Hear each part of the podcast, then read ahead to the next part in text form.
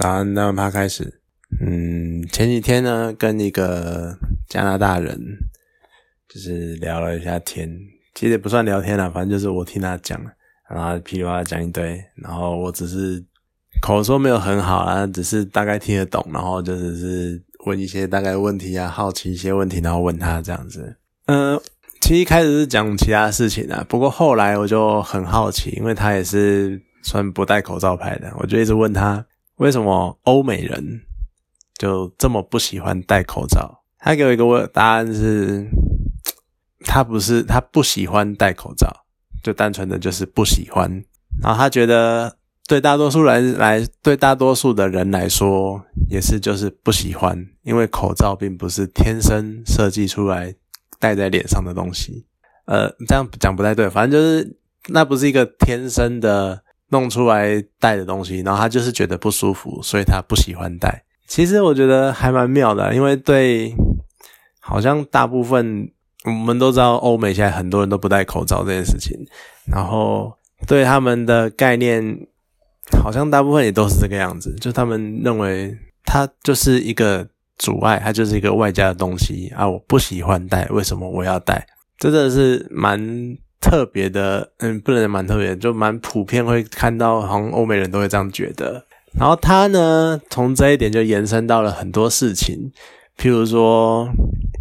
他觉得当政府去强制或者是提出一个命令，然后去强制人民要戴口罩这件事情的时候，就是一个很不合理的。他觉得应该要能够选择。就是戴口罩这件事情应该是人们的选择，那你应该人应该是自动自发的去戴口罩去防止这件事情，而不是让政府去叫大家必须做这些事情。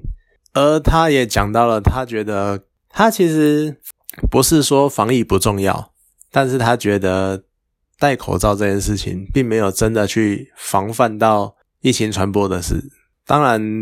大家都有各自的想法，对。他只是觉得，比如说他有看到我们很常看到的，我们也常常听说的，就是有人打喷嚏、咳嗽会先把口罩拉下来，然后打完之后再盖上去。就那到底有什么用？或者呢是好，当你口罩戴上了，好，你都戴好，戴戴的好好的，可是你打喷嚏，然后咳嗽，然后那些呃飞沫啊、口水啊，然后就覆盖，因为被挡住了口罩。被口罩挡住了，然后就会覆盖在你的脸上。接下来呢，当你拿下口罩的时候，你的手就会沾到这些飞沫，或是可能残存的病毒。那这些呢，然后再去开门，然后再去跟人家接触，然后下一个人再去碰触之后，然后再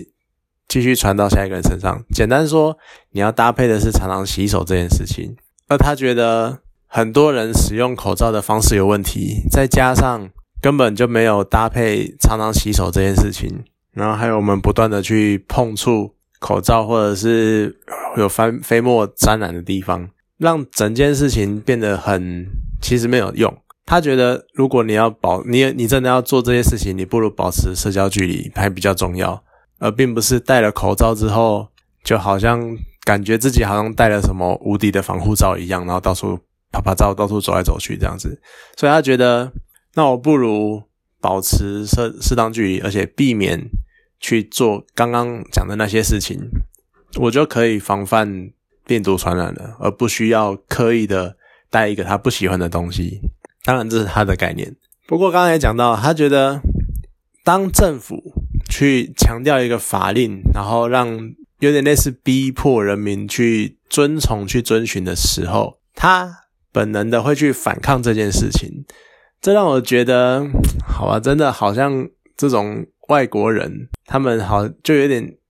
讲的比较直接一点，就是感觉自由流淌在他们的血液中那种感觉，就好像天生就是觉得我就是要自由的选择我要做的事情的那种感觉。而在他的观点里面呢，今天台湾政府提出了这样一个法令，而我们没有多大的反抗，或者是对。这种命令对这种强迫性命令的争议，让他觉得他讲了一个可能有点强烈的话，不过套在其他方面上来说，我觉得还蛮有道理的。他说他觉得台湾人都还活在从蒋介石时代以来的那种威权统治的环境下，所以让台湾人习惯就是有点被统治，或者是被威权说一是一，说二是二的那种感觉。可能很多人会觉得说，不会啊，我现在很自由，我现在很开放，干嘛？我们我们社会现在很自由、很开放，但是真的吗？因为我对谈的那一个对象，他是一个教授，然后他带过了很多学生，他都觉得台湾的学生天生就是一种，呃，习惯服从或习惯跟循着别人告诉他该做什么的道路去走，而缺少了创造力，而他觉得这就是因为这个的来源，就是因为威权统治的影响，而他觉得。因为这个样子，所以他觉得台湾还活在那样的环境下。这个你要说他，我觉得好，就我真的也是有点这样觉得。就我们太习惯老师长辈说什么就是什么，然后照着这样做。或许你会讲说，我现在也没有在听爸妈讲的话，我现在也没有在听长辈讲的话，我为什么要听他们讲话？但是或多或少在你的人生。前十年、前十五年，你可能都还有这样的感觉，甚至于这也造就说，很多人觉得他要自由自在的过生活，但是其实，在他很多，在他面临很多困难或面临很多问题的时候，他其实还是想要能够有人告诉他该怎么做，或有人告诉他路该往哪里走，而这缺少了你自己。发展能能够激发出来的创造力这些概念，我觉得台湾人真的在这方面来说是还蛮不足的。那当然，他是一个外国人，他可能算得上是高知识分子，但他是一个外国人，那他就是单纯从一个外国人的角度来看台湾人的社会，还有一些他观他眼中的台湾。那当然，就也还聊了很多，譬如说，呃，政治倾向，他觉得他是中间派，可是他有点偏右。那为什么偏右呢？因为他觉得他以前可能甚至于稍微偏左，或者是就中间派。但是当他觉得政府越来越做的越来越差的时候，他就会觉得希望政府越来越小，就会倾向小政府的概念。然后，所以他觉得他有一点偏右。因为他觉得现代在世界上很多国家的政府都在做一些可能其实并不是这么重要的事情，譬如说，太追求一些形而上的概念，而忘了去一个政府真正的机能应该是去照顾人民、去服务人民，而而所谓的照顾跟服务，你应该是要把譬如说基础建设弄好，或者是相关的配套措施要弄好，而不是。放着这些事情不做，而去谈一些很崇高的理想，然后谈一些很不知所云的目标，而忘了所谓的基础建设是什么。他认为你可以谈那些目标，你可以谈那些想法都很好，但是你要先把，譬如说道路你要铺好，你不要坑坑巴巴的。譬如说交通运输或者是电力建设这些基础的生，嗯，跟人民生活基本。需求有关的设施，你要先弄好，你再来谈一些比较崇高的理想或我们应该前进的目标。他觉得这是政府应该做的事情。你要谈目标、谈理想，那是人民自己要去追求的，并不是让政府来引导人民做这件事情。我觉得这也是蛮有趣的概念的。然后当当然，他也非常讨厌共产党，对，觉得很有趣，因为共产党很明显就是由政府。所有权力一把抓，就大政府概念嘛。政府所有权力一把抓，然后引导人民去做他们该做的事情。他不喜欢那样的环境，而他觉得，甚至于他也觉得加拿大也是有点莫名其妙。所以他觉得，在就算在加拿大的政治环境，他也还是比较偏向右派的。而且中间我们也聊到了，就是关于学校的概念。他甚至于会觉得说，其实，在教育这一块，他以前。甚至于他的生涯过程都是从公立学校上来的，他觉得公立学校，但是他现在慢慢的觉得，其实私立学校是比较好的，因为公立学校你整一个整个体系、整个架构，它都是由政府、由国家在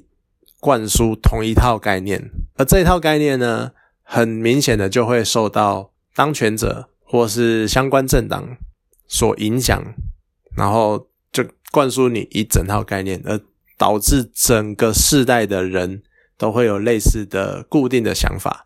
但是私立学校就会牵涉到各个不同的办学者他们的想法、他们的理念，所以会并所以在同一个世代来说，因为个别私立学校不同，所以他们就会有不同的想法。那当然一定会有人讲说什么，那私立学校就是很贵啊。可是他觉得可以利用一种政府不是主要办学者的角度，政府是辅助的角色，然后让可能让。呃，比如说环境资源比较充足的人，然后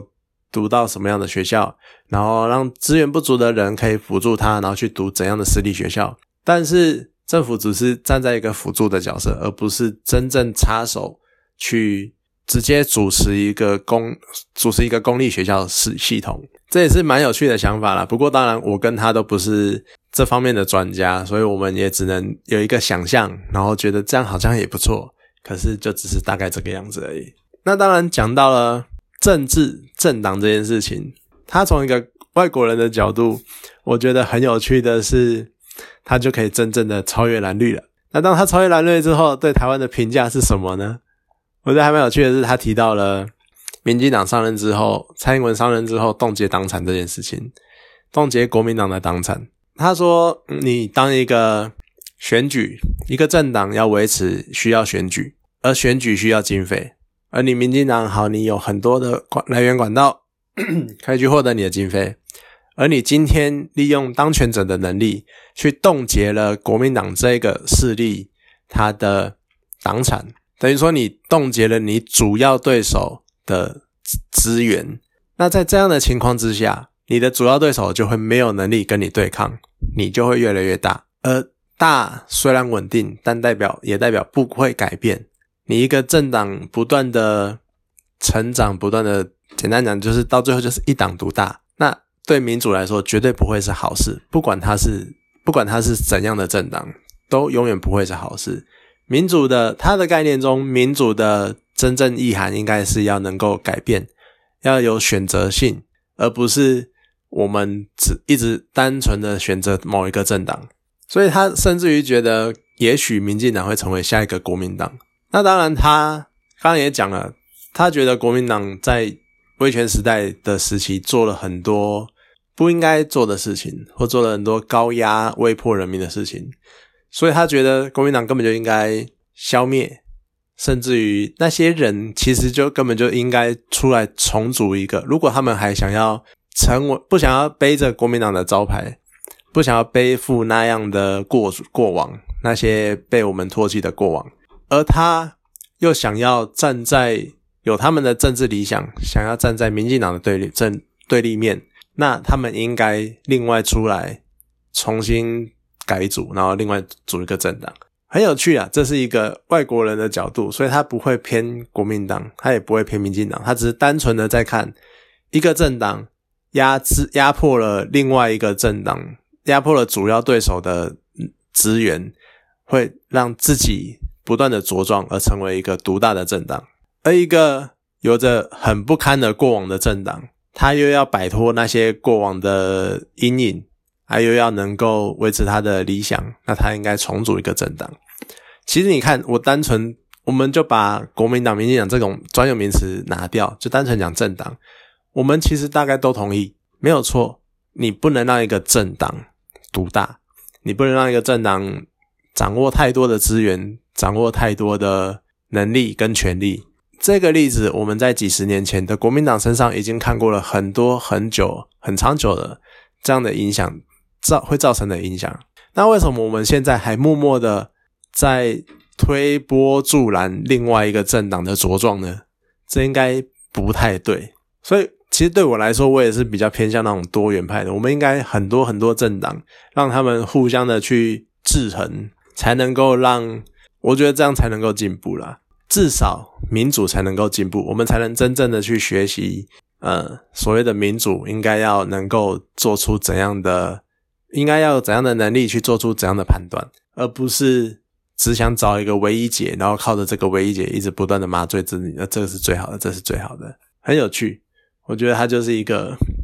真的就是一个嗯外国人。不过当然他有他的想法啊，我们身为这片土地上的台湾人，当然也有我们自己的想法。像他甚至于觉得台湾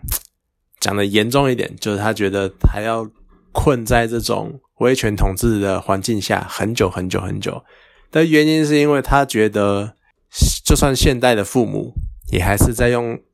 威权统治的那一套。在教育他们的小孩，让他们的小孩都还活在那种家长的威严之下。这一点呢，我可能就比较不予置评，因为我没有小孩，我没有下一代。但是我身边开始已经有很多很多的朋友孕育下一代了。那他们会不会有他们的想法，或他们带小孩的方式，而是不是这个样子，是值得观察的。那也希望大家。看一下身边的人，如果想要让下一代有所谓的创造力，有什么的，你不应该他们，你不应该用过去那种你曾经受过的威权统治的那种想法去教育你的下一代。好，今天讲到这边，谢谢大家。